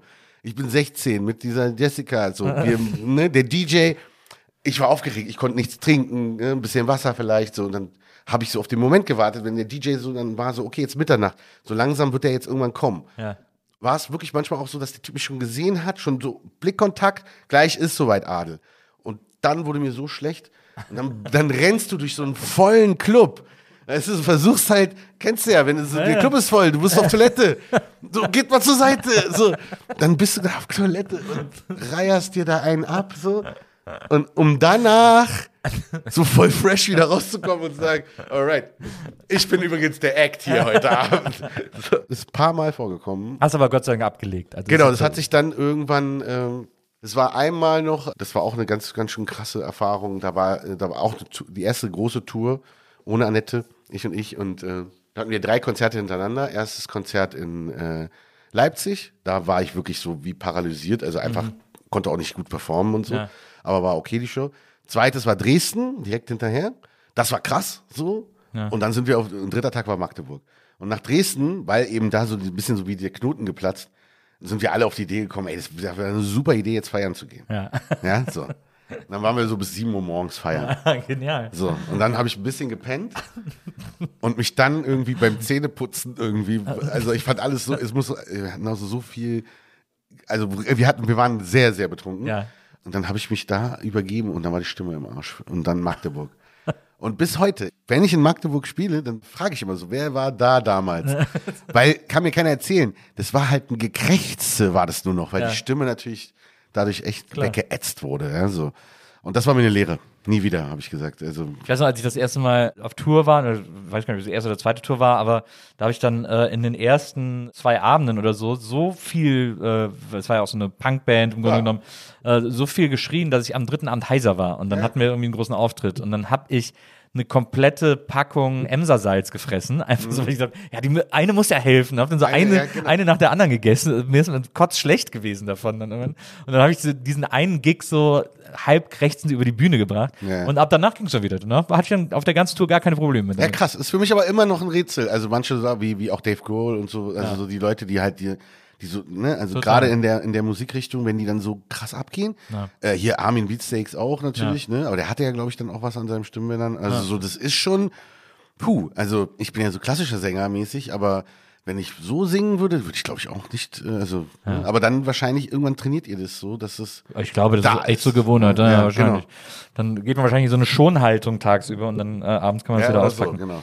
Übrigens wurde auch gerade eben gesagt, dass Lace Eldin, der, den hab ich mal interviewt, der will ja äh, seit Jahren unbedingt ein Metal-Album machen. Ja, der ist ja eigentlich richtig. Ja, ja, der ist so ein richtiger Metal. Äh, Ja. Metal weißt, weißt du, wer noch, wo ich mich wirklich gewundert habe, weil das so der Liebling der Girls ist im Moment oder, oder war oder so? Äh, Vincent Weiss. Ach, Vincent, Weiss. ist ein richtiger Met Heavy er auch Metal erzählt. Ja, Fan. stimmt, ja, stimmt. Das Also Hardcore Heavy Metal, Ja, so, ja. auch so Death Metal und so. Er kennt sich richtig aus. Ich so, wie, bitte? Also der, da fand ich so den, den Sprung schon ganz schön weit. So. Also, das so, okay, cool. Ja, vielleicht muss man mal so einen, so einen Metal-Sampler machen, wo alle einmal Metal machen Das dürfen wäre viel zu so. lustig, oder? Das also, ich wäre dabei, auf jeden Fall. Safe. Ich das. Das wär geil. Jetzt sind wir quasi bei Ich und Ich und äh, das läuft drei Alben wirklich fantastisch, immer besser von Album zu Album. Es wird immer größer, äh, die Leute lieben es, die Band ist nicht mehr wegzudenken, außer von der Band selbst, die dann irgendwann sagt so, ja gut, müssen, Das äh, berühmte Dreierprinzip. neues Album müssen wir jetzt auch nicht machen. Oder wie, oder wie, wie ist das denn dann auseinandergegangen? Es ist das berühmte Dreierprinzip. Also Annette ist so ein bisschen so, es lohnt sich, glaube ich, mal, da das durchzugehen, ja. Ja. Dass halt so gewisse Bands, Stimmt, die hatten auch nur drei Alben, ne? genau, Ideal hatte nur drei Alben, so, weißt du? Stimmt. Es gibt natürlich absolute Gegenbeispiele. Was ja. ist mit den Beatles? Die haben noch nicht nur drei Alben gemacht. Naja. So, ne? Oder so, und das ist ja ihre Favorite Aber die haben sich nach dem dritten Album gehasst.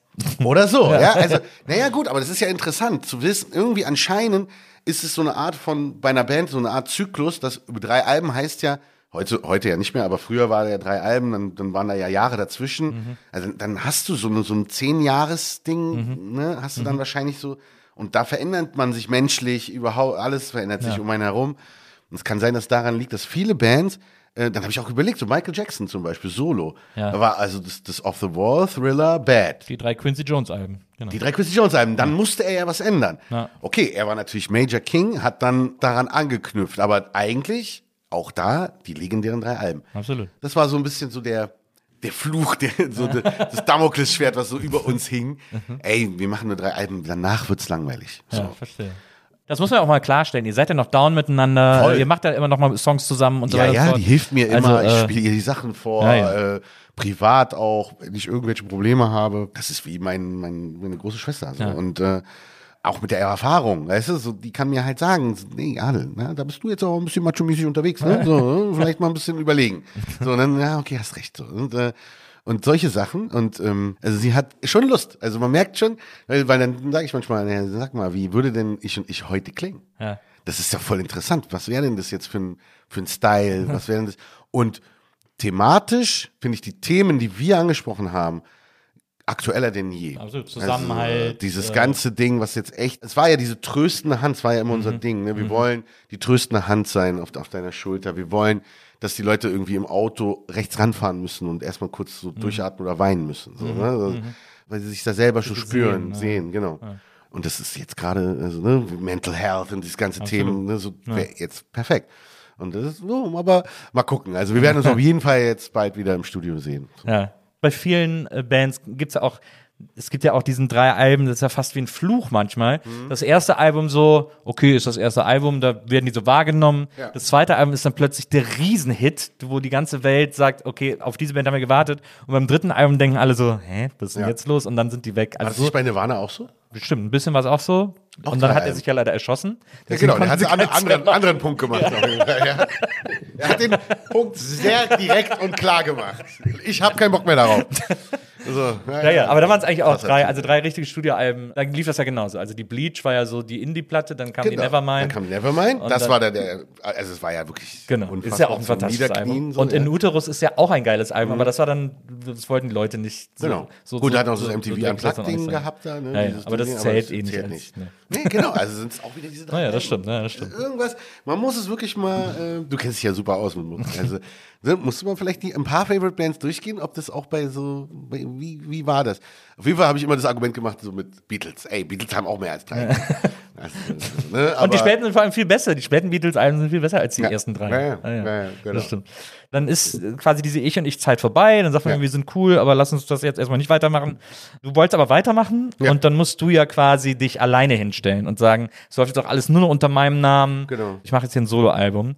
Das ist ja dann auch schon wieder neu. Das ist ja auch schon wieder eine Herausforderung. Das ist ja eigentlich auch schon wieder ein bisschen from the dritte scratch Karriere, irgendwie. Ja, genau. klar. In der Musikindustrie, ja, in einem, als Beruf, hast du nicht oft äh, die Möglichkeit. Ne? Du hast halt eine Karriere, die machst du und dann, wenn die Tür zugeht wieder, dann du war's halt zu. So, Ja, dann ja. kannst du mit den, mit den Lorbeeren, die da raus, ne, die du noch hast davon, da kannst du halt touren, da kannst du halt ein bisschen was machen. Ja. Und bei mir war es so, dass ne, die eine Tür aufgegangen ist, zugegangen ist, dann die nächste und dann zu und dann jetzt nochmal. Und das war für mich natürlich ein großer Glücksfall. Und ich habe dann sehr früh aber auch schon angefangen, Solo-Songs zu machen. Und ich habe die dann immer weggegeben, weil ich war zum Beispiel jemand, der, wenn wir jetzt im Studio sitzen und Ja. viben, so, Ja. ich mag das nicht. Das ist übrigens jetzt gerade ein bisschen, muss ich da kritisch sein, mit diesen ganzen äh, Songwriter äh, Camps. Camps Ja. ja. Weil das ist wirklich, wenn du einmal so dabei bist, das ist ein Angepirsche und ein wirklich wie so Hyänen, die so, verstehe. weißt du, weil jeder hat so seine Ideen, aber die, weißt du, er legt die Karten nicht auf den Tisch. Ja, erstmal so, ich zeig dir erstmal die schlechteren die Songs und schlechten so. Ja, ja. und fängt an so dieses Ja, ja. ganze, Ja, ist weißt du, so. Ja, ja. oh, finde ich, das ist doch nicht, Mann, ich will so, wir trinken einen erstmal, Ja, ja. so Ja, ja. einen Abend und danach gehen wir ins Studio, so nüchtern natürlich, aber, aber, und dann gucken wir, was so geht, ja, und wenn da äh, gerade irgendwie, da kommt, äh, wir wissen nicht weiter, okay, warte mal, ich hab doch noch was. Ja. Und dann kam ich halt immer mit den, mit den Sachen. Ne? Und dann war dann zum Beispiel Stadt, das mit Cassandra. Ja. Das war eigentlich ein Song für mein Soloalbum.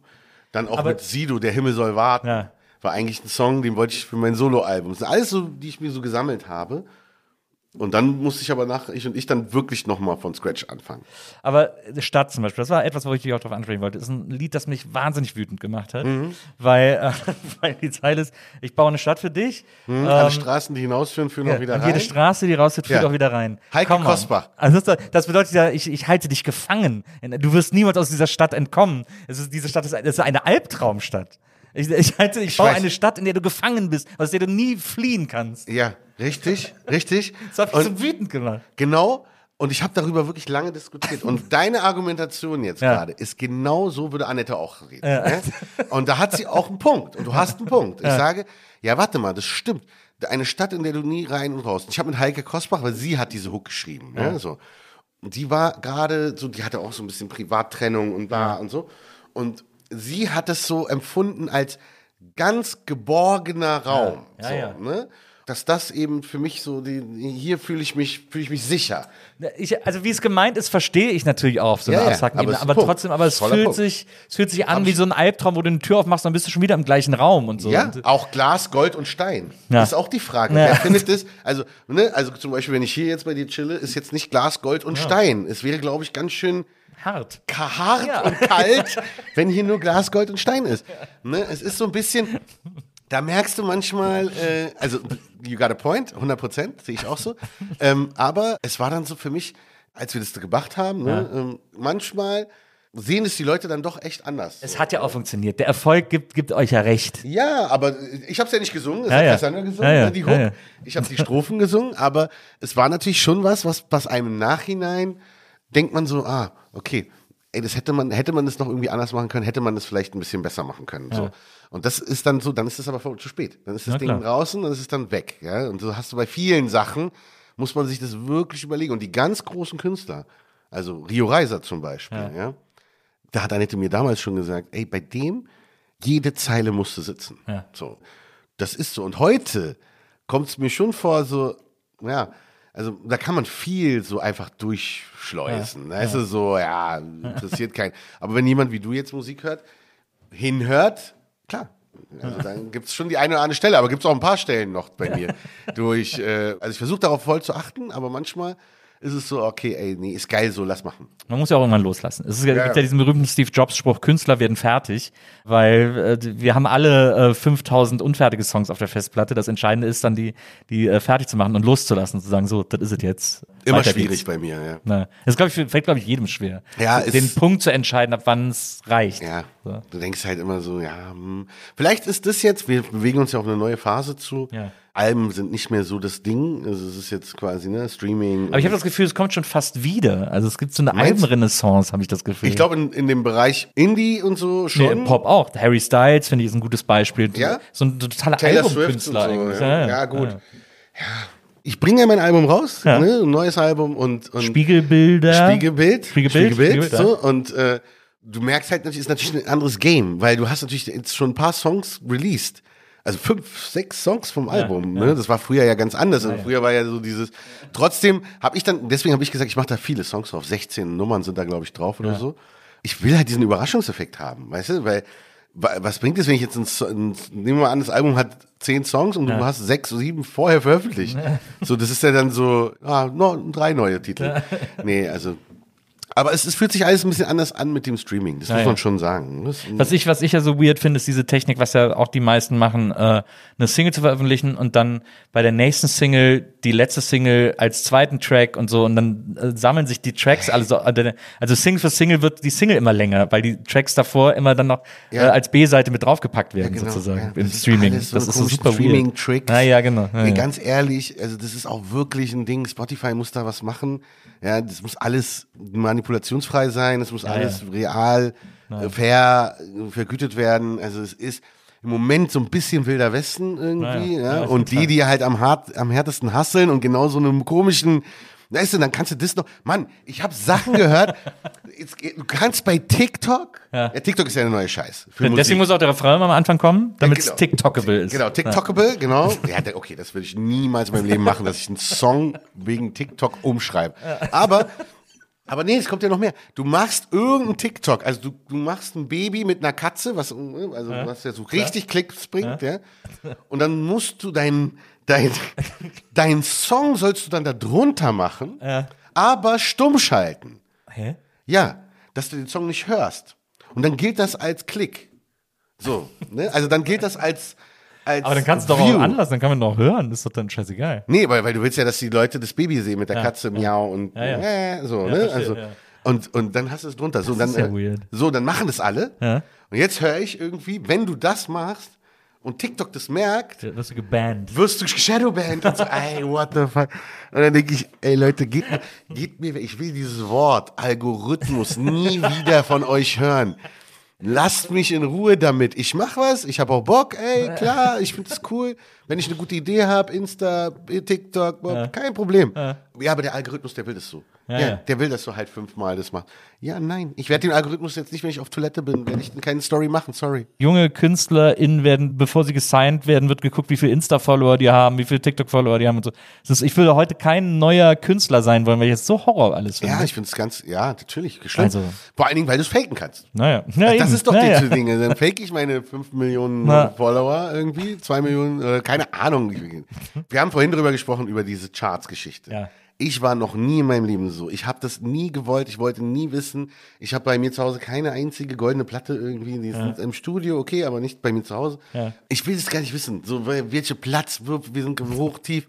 Und jetzt ist ja mein persönlicher Horror. Also es ist ja nur noch, es geht ja nur noch um Vergleich diese, und Zahlen, Klicks, Zahlen. Aber der hat ja, äh, der hat ja, ja, der hat, oh, das ist aber viral gegangen. Hat er in der ersten Woche hat er 200 Views, ge- 200.000 Views.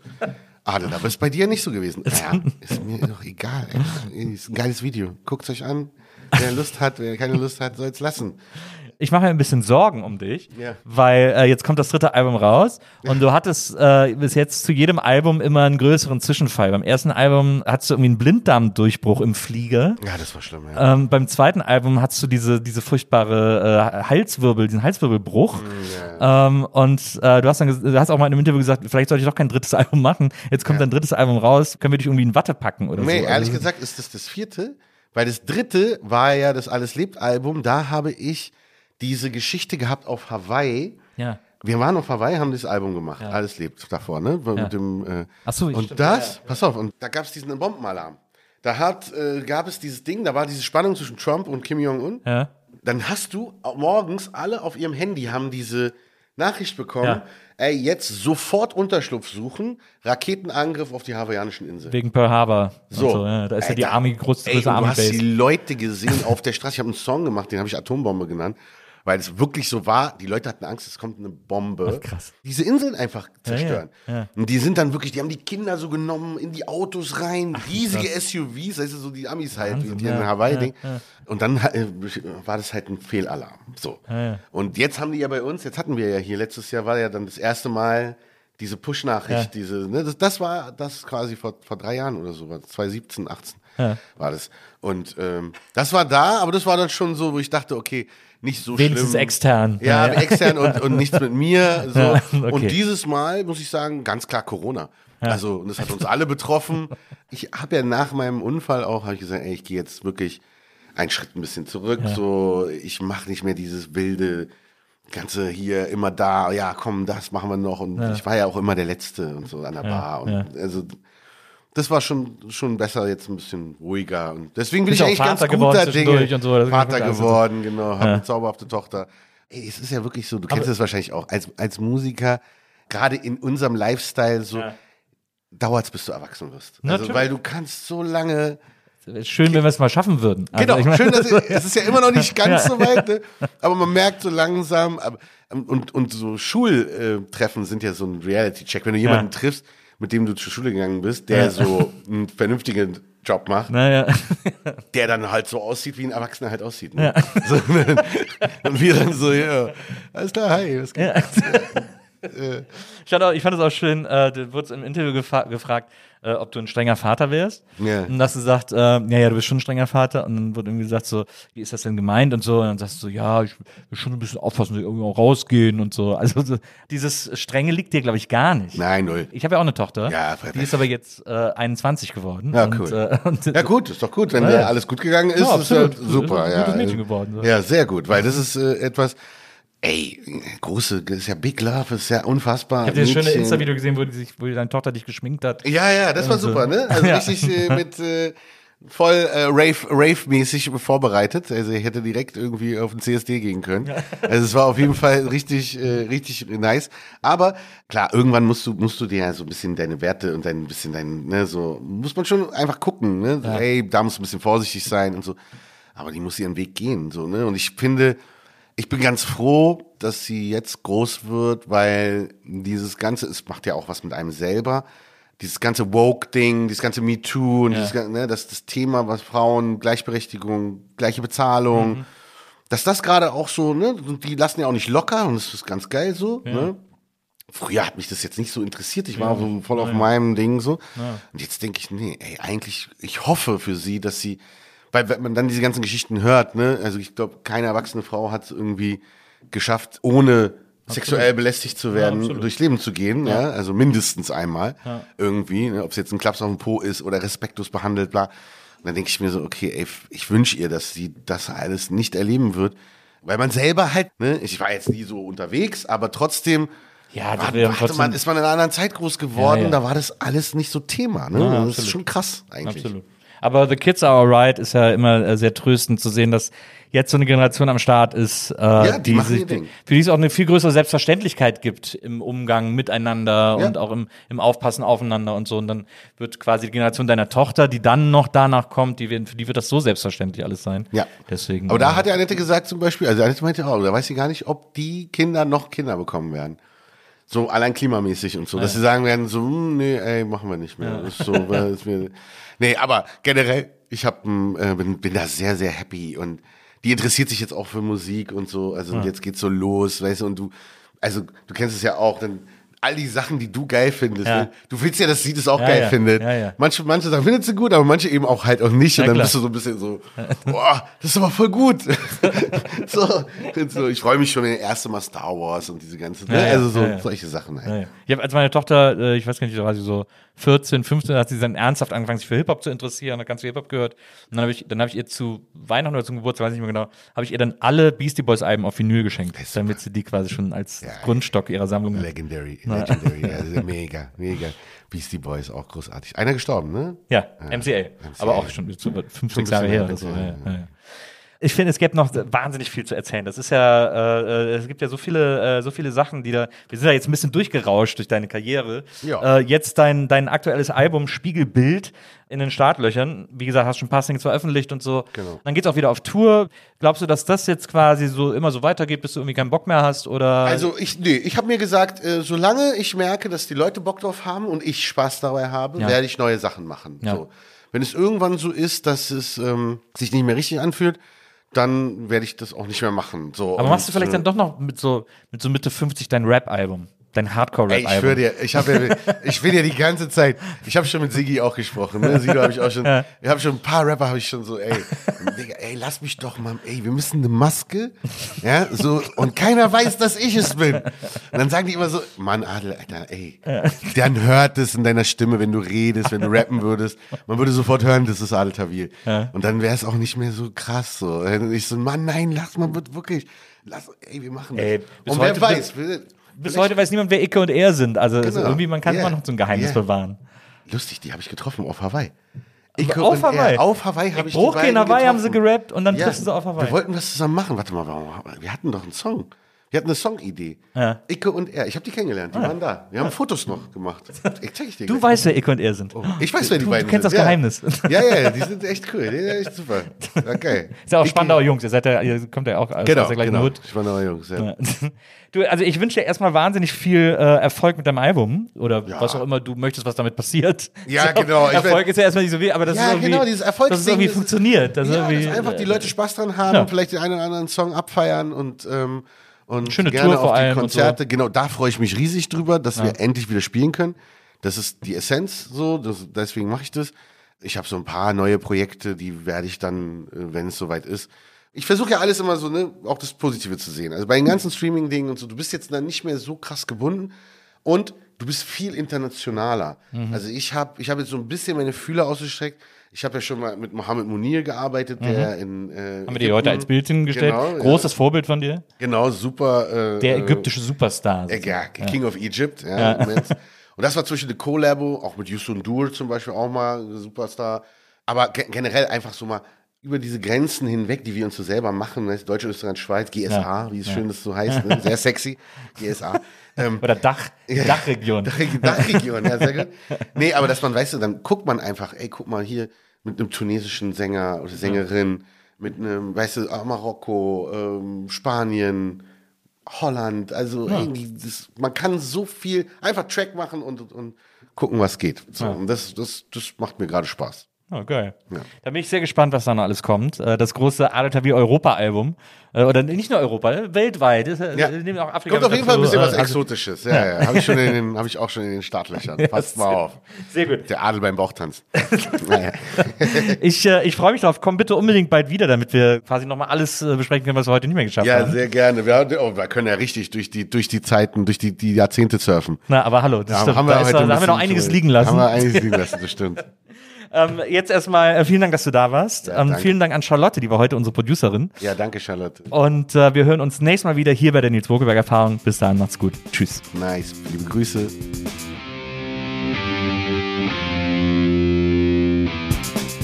Die Nils Bokeberg Erfahrung.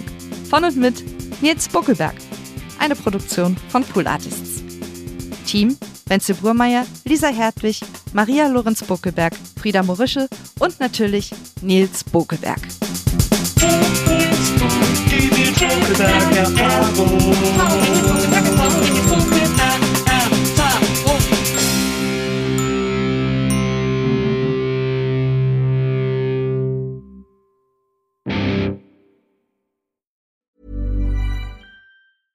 Hey, it's Paige DeSorbo from Giggly Squad.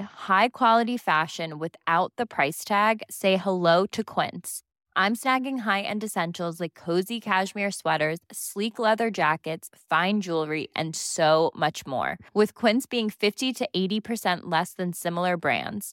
And they partner with factories that prioritize safe, ethical, and responsible manufacturing. I love that. Luxury quality within reach. Go to quince.com slash style to get free shipping and 365 day returns on your next order. Quince.com slash style.